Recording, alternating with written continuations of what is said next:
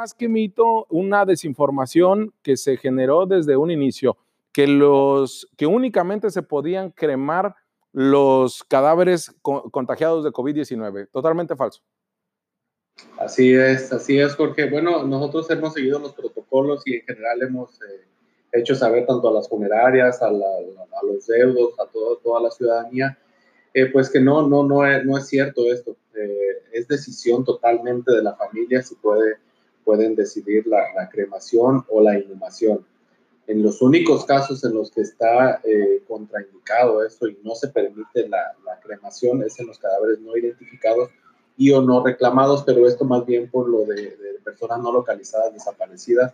Es por eso que, en ellos eh, debemos de guardar todo, las periciales pertinentes para una posible identificación posterior, pero es decisión totalmente de la familia. En cuanto a la velación, ahí sí ha habido restricciones y esto es igual a, nivel nacional, y no tanto por estar cerca del cuerpo, sino por la aglomeración de las personas que se pueden tener en una velación, que como ya lo hemos visto, eh, pues hay, hay velaciones en las que mucha gente se reúne, entonces es, es, previendo esa situación.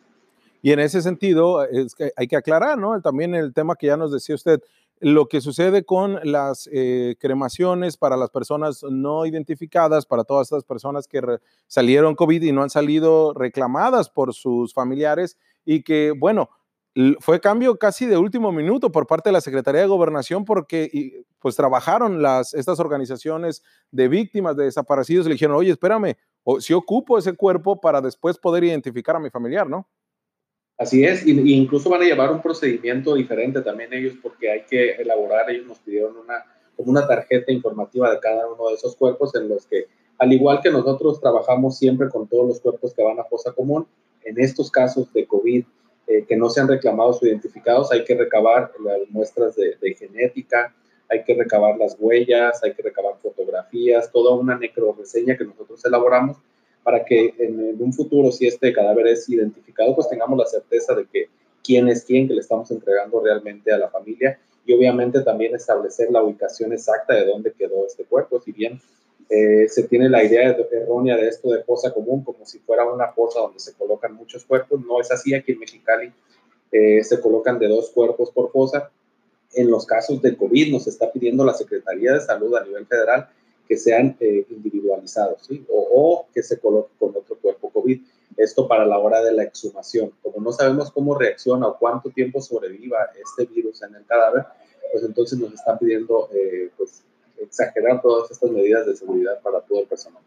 Doctor, ¿cuál es el papel que juega el servicio médico forense en tiempos de pandemia? Porque todos, eh, realmente a estos pacientes COVID no se les puede practicar una autopsia, una necropsia de ley, por los riesgos que significaría abrir el cuerpo para a ustedes, como también peritos forenses y profesionales de la salud.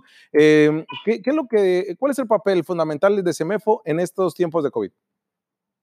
Pues extremando precauciones, Jorge, porque no sabemos en realidad cuál cuerpo pueda llegar el COVID. A lo mejor eh, una persona, hemos, hemos tenido suicidios esta semana, accidentes, y pues desconocemos si esa persona a lo mejor eh, tenía el COVID. Entonces, en todos los casos, si bien es cierto, como tú comentas, uno diagnosticado no es indicación para hacerle, porque eso sería una certificación en un hospital, una muerte hospitalaria. Pero una persona que, que fallece de manera violenta, pues sí se tiene que hacer, pero eh, pues no es algo nuevo para, para, nosotros en CEMEFO, ya lo hemos comentado en otras ocasiones ahí contigo. Eh, pues nosotros siempre nos estamos cuidando del VIH, de la tuberculosis, de la hepatitis. Entonces, siempre extremando las medidas de, precaución del personal. Eh, sí, sí ha venido esto a modificar no, no la situación de CEMEFO como tal, sino lo vemos con la ciudadanía como tal también. En ese escenario, ¿qué te dicen los médicos? Que, pues bueno, llevas a bien a coordinar, doctor, para los que atienden esos cadáveres. Como dices, es una muerte violenta, pero pues bueno, yo no sé si traía temperatura, gripa eh, o algún problema, eh, pues no sé, diabetes o hipertensión y a lo mejor estaba contagiado de COVID y ni sabía, un portador asintomático también puede ser.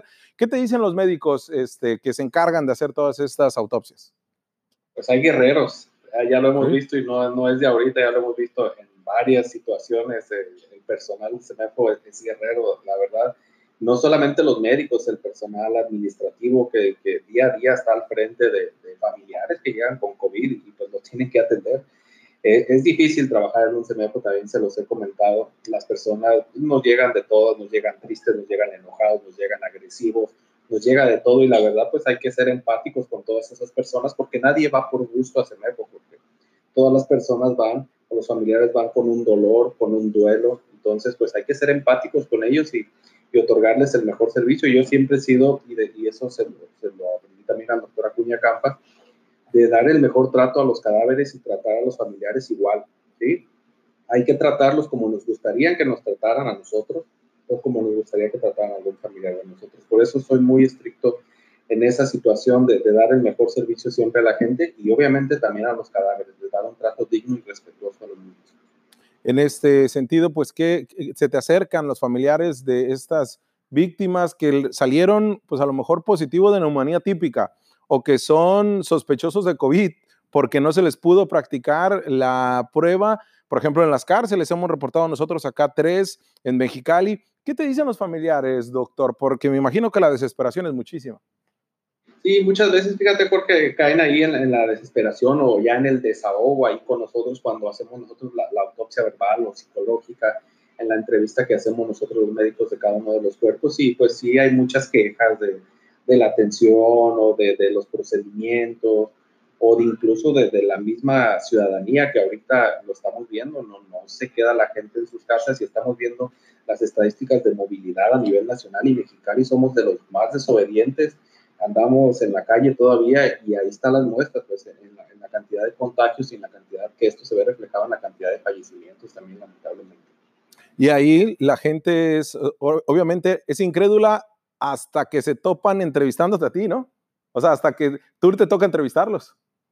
Es correcto, sí, sí, sí, lamentablemente es así, ya ves, este, cuando sacamos la imagen esa de, del quédate en casa, el famoso quédate en casa, pero que es una frase ya bastante brillada, pero es lo que, es lo que debe funcionar, lo que está funcionando nada más, pero pues no estamos haciendo mucho caso, hay que, hay que de verdad quedarnos en casa porque estamos viendo día con día cómo aumentan el número de contagios y no ha bajado. Eh, ya la alcaldesa hablaba por ahí de tomar a lo mejor algunas medidas diferentes para, para, para que, la, que la gente se quede en casa. Doctor, los eh, casos confirmados de COVID que, bueno, fallecen en los hospitales, no van a parar contigo, no van a parar al CEMEFO. Eh, tuvimos una situación extraordinaria la semana pasada porque nos pidieron el apoyo del Hospital General para resguardar nueve cuerpos nosotros únicamente fue eh, a, resguardo para hacerles el favor de, tenerlos en las condiciones óptimas de refrigeración. Hay que, hay que ser conscientes en eso. Los hospitales no están hechos para resguardar tantos cadáveres, como una situación en la que estamos viviendo. Entonces, los semejos sí están hechos para esto y nosotros estamos en, la mejor disposición de darles el apoyo. Eh, en esta ocasión fue extraordinario. No sabemos si más adelante vayan a, a necesitar ese apoyo. Lo tendremos que valorar cada, en cada ocasión que nos lo soliciten, porque nosotros seguimos recibiendo los cuerpos de, muertes violentas. Entonces, eh, hay que valorar cuándo sí, cuándo no se puede, pero nosotros estamos en la mejor disposición de apoyarlos o de asesorarlos en lo, que es en la cuestión de cadáveres, que es nuestro tema. Sabemos que, por ejemplo, en el caso de esta petición la hizo el Hospital General de Mexicali, nueve espacios. Eh, ¿Tendrían facilidad para proporcionar más o hasta qué número podrían eh, estos frigoríficos? La capacidad de aquí del servicio médico forense es de 110. Ahorita andamos como en 60 cuerpos, tenemos unos 40, 50 espacios libres. Estamos en, posibilidades de apoyarlos todavía. Eh, por ahí vi muchas notas hoy, porque del, esto que causó mucho revuelo del, del tráiler del Thermo King, y quiero aprovechar. Eh, es algo que, pues, no sé, a lo mejor eh, puede causar una psicosis o un pánico en la sociedad, pero esto lo hacen en, países de Estados Unidos, en Nueva York, y mismo lo hicimos nosotros cuando en la remodelación del CEMEFO de Tijuana, de Mexicali, en el 2010. Eh, es mil veces preferible, Jorge, tener cuerpos refrigerados en un termoquín que tener cuerpos apilados o tener cuerpos en los pasillos. Entonces, esto se previó eh, desde mucho tiempo en las reuniones que teníamos hace más de dos, tres meses en las mesas de seguridad y se le recomendó que se viera esa opción de termoquín. Digo, no es tema mío, es un tema totalmente de la Secretaría de Salud, pero eh, para hacer conciencia, es más bien lejos de crear un pánico en, la sociedad o de que la gente eh, se alarme por esto, hay que crear más bien conciencia, porque que, la gente pues, realmente sí se tiene que quedar en casa. Pero además, es, eh, director, lo que hemos visto con el famoso Thermo King, esto que es más o menos de 15 metros eh, de largo, em, es algo que ya se ha hecho incluso en otras entidades del país, en la misma Ciudad de México, eh, en otras donde se han requerido por, acá es un tema muy sensible porque son de estos cuerpos que no han sido reclamados, ¿no? Por los familiares. Así es, y, obviamente pues lo, mejor es mantenerlos refrigerados también. Hay que tomar en cuenta que ahí viene otra vez el calor. Entonces, Mexicali es una ciudad muy característica en cuanto a las temperaturas y tenemos que mantener esos cuerpos en una temperatura entre 3 y 5 grados, porque aquí un cuerpo entra en putrefacción en menos de 8 horas y empiezan las larvas y empiezan los fenómenos eh, de putrefacción. Entonces, hay que prevenir todo eso. Yo, yo lo veo bien por parte de la Secretaría de Salud, eh, tomando precauciones eh, y pues, apoyarlos. También estamos en coordinación con ellos para pues para apoyarnos todos ahorita en estas situaciones, no, no, no hay que ver colores, no hay que ver este, dependencias, sino todos estamos para sumar. Por es la dignidad incluso en la muerte, en la dignidad de los cadáveres, este trabajo que ha hecho pues, el gobierno de México, por supuesto el de Baja California. Hablabas hace un momento de, temas de suicidio, ¿te ha tocado o, han ingresado personas con, bajo este tema de suicidio y que hayan sido sospechosas de COVID con los síntomas? Tuvimos dos casos, porque uno hace dos y tres semanas, eh, pero fue en lo que te comentaba de la autopsia verbal, la referencia de la familia. Eh, uno, de, uno de ellos fue por ahorcamiento y otro por herida por proyectil arma de fuego en cráneo. La familia comentó en ambos casos que, pues, ya tenían toda la sintomatología propia del COVID y decidieron el, el suicidio. Tuvimos ya dos casos, es correcto. Y en ese sentido, pues bueno, también es complicado el escenario, más aún cuando tampoco se les puede hacer pues esta, este examen ya post-mortem, ¿no, doctor? Sí, es complicado porque es muy complicado porque eso sí hemos tenido en el servicio médico forense. Si bien es cierto, no lo podemos nosotros determinar ahí eh, o confirmar este diagnóstico, sí hemos tenido ya alrededor de 15 casos en los que quedan eh, como sospechosos COVID, ¿sí? Porque eh, tienen la insuficiencia respiratoria, tienen la neumonía entonces, todos esos quedan como, como sospechosos, que fue el caso que mencionabas anteriormente de las tres eh, eh, internos del cerezo que, que, pasaron ahí, que, llegaron allá hace ¿De los otros 10 restantes que son personas en situación de calle? No, fíjate que afortunadamente todos han sido reclamados, los, que hemos tenido como sospechosos. Eh, hay de todas ahí, fíjate que Jorge es algo que hemos visto del COVID, no respeta clases sociales, no respeta eh, condición social, nada. ¿eh? ¿eh? sí hemos visto, obviamente, lo de las enfermedades que agravan esto, la hipertensión, la diabetes y personas adultos mayores, pero en cuanto a clases sociales, fíjate que tenemos de todos, de indigentes hasta personas de un grado académico o un nivel social alto. ¿Los suicidios fueron en la capital del estado o dónde fueron? Es correcto, aquí en Mexicali. ¿En los otros municipios no ha pasado? En los otros municipios no. También en, Tijuana tenemos varios sospechosos, pero con estas características de suicidio por referencia de la familia no hemos tenido. ¿En, el caso de Ensenada hay sospechosos de que les haya tocado de COVID? Sí, pocos, pero sí. Allá lo, lo que nos está pasando en Tijuana es mucho trabajo, hay mucha violencia, ha aumentado mucho. Ya estamos eh, en Ensenada y Tijuana, perdón, en Ensenada y Mexicali ya estamos casi a la par y esto lo veíamos eh, años, año con año, nos está alcanzando ya Mexicali en la cantidad de, cuerpos. para darte así cifras muy generales, en Mexicali se reciben al año 1.200, 1.300 cuerpos. El año pasado se quedó a cuatro cuerpos eh, en Senada de Mexicali y ahorita, al día de hoy, va por encima de Mexicali. Eh, ha, estado, ha incrementado mucho la violencia en la ciudad de Ensenada. Sí, y en, en, el municipio de Ensenada también pues saber de que no, esos más de mil no son por muertes violentas, no necesariamente, pero sí eh, se ha incrementado este tema en lo que es Ensenada y San Quintín. Pues bueno, complicado el escenario, doctor. No, eh, al, mes, ¿cuántos cuerpos recibe el CMF en Ensenada? En Ensenada ahorita están recibiendo aproximadamente 40. 40 de, de, esos, le digo, repito, ¿no? No todos son muertes violentas. Y en México. ¿Al mes, perdón, o a la semana? No, al mes. Bueno, al mes son como 100, 120 más o menos. 120 cuerpos, los cuales ustedes los trabajan y todo. De esos 120 en Ensenada, ¿cuántos se quedan para fosa común o no han sido reclamados? Allá es una situación particular allá en, en, Ensenada porque la fosa común la maneja el DIF. Ah, el DIF son los encargados de, junto con la fiscalía, eh, la fosa común, CEMEFO nada más colabora en Mexicali y Tijuana. Entonces, sí son datos que, que no los tenemos nosotros, pero pero es menor, es menor, mucho menor la cantidad, allá la mayoría sí son identificados. ¿Y en, y en Mexicali cuántos serían? ¿Cuántos reciben al mes?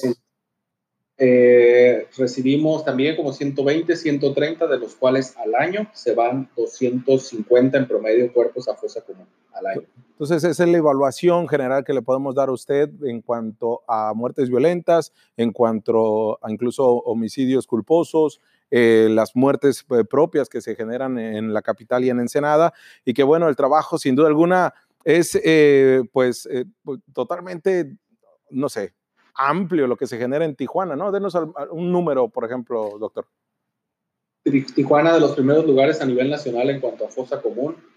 Aquí en Mexicali, fíjate Jorge, hablamos de 1.200 a 1.300 ingresos al año. Esos cuerpos son los que se van a fosa común en Tijuana. Allá entran alrededor de 4.000, 4.500 cuerpos al año y de esos eh, 1.300, 1.200 se tienen como destino la fosa común es muchísimo el trabajo. Uno nos abarca, el trabajo del Estado nos abarca el 50, el 55% del trabajo del Estado no abarca Tijuana.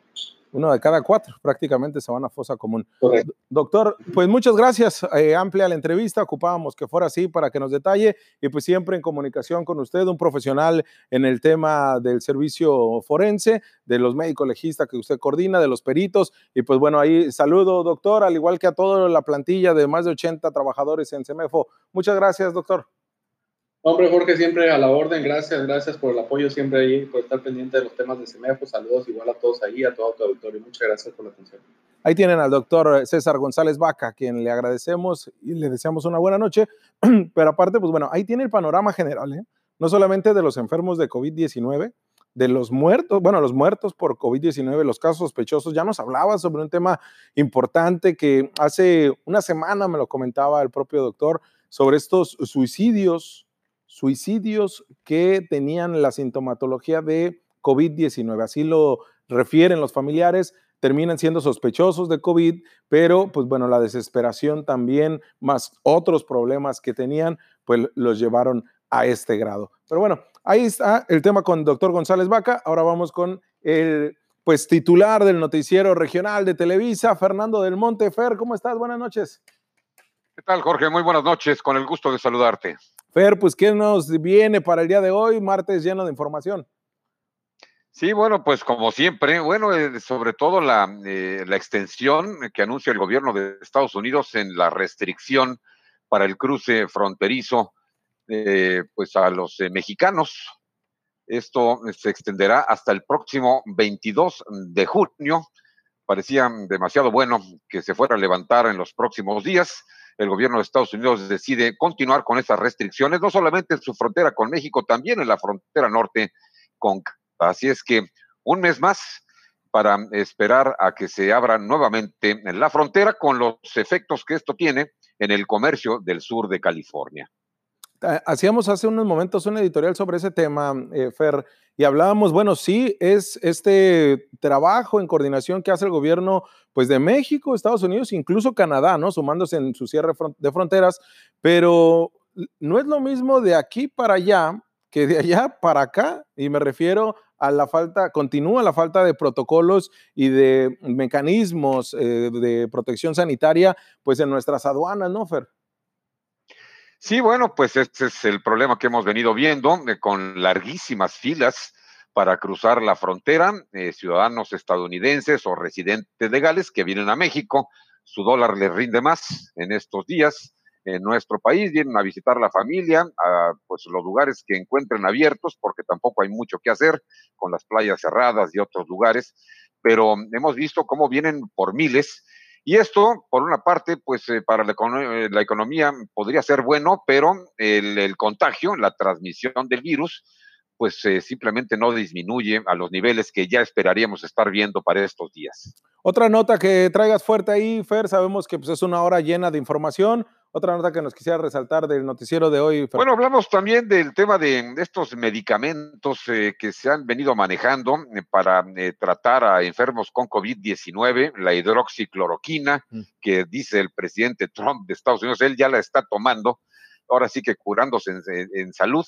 Y el, el, remdesivir. Ninguno de estos medicamentos está todavía aprobado en ningún lugar del mundo, pero hay personas que ya lo están utilizando. De hecho, se están haciendo pruebas en México entre algunos pacientes con el remdesivir, pero todavía no se cuenta con la aprobación. Y bueno, los efectos de en la economía, ya sabemos, aparte de lo que ya hablábamos, las rentas en dólares de locales comerciales que tienen que seguir pagando eh, por, su, eh, por su local, en, dólares, por supuesto, y también eh, lo que ya veníamos señalando de los recibos locos allá en Mexicali, que ya comenzaron a caer, de eso saben ustedes un rato largo. Sí, Fer, pues ahora sí que aquí nos tienes haciendo vaquita para ver a quién le llegó más caro su recibo de luz y a ver de qué manera se apoya. Oye, Fer, eh, vi que, por ejemplo, en San Diego, en varios casinos, que omito los nombres, eh, pues filas larguísimas para entrar, ¿no? O sea, ya les vale gorro dentro de la reactivación económica, pues el si te contagias o no. El chiste es que me abras el casino.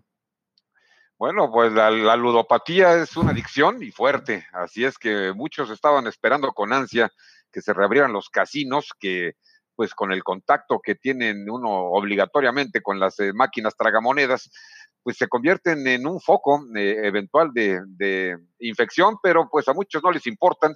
Algunos casinos ya reabrieron con ciertas medidas de distanciamiento e higiene, pero bueno, pues poco a poco se reactivan las actividades. Pues para que vea la gente y las autoridades en materia de salud que la ludopatía también genera malilla, ¿no, Fer? Exactamente. Algunos no, no, no, estaban contando las horas para volver al casino a dejar su dinero. Pues bueno, Fernando, muchas gracias. Ahí te vemos ahorita a las diez y media. Por favor, gracias Jorge. Saludos a todos en Mexicali y Ensenada. Muy buena noche. Gracias, Fernando del Monte. Pues bueno, ya está el panorama que usted va a poder observar a partir de las diez y media de la noche. Nosotros vámonos.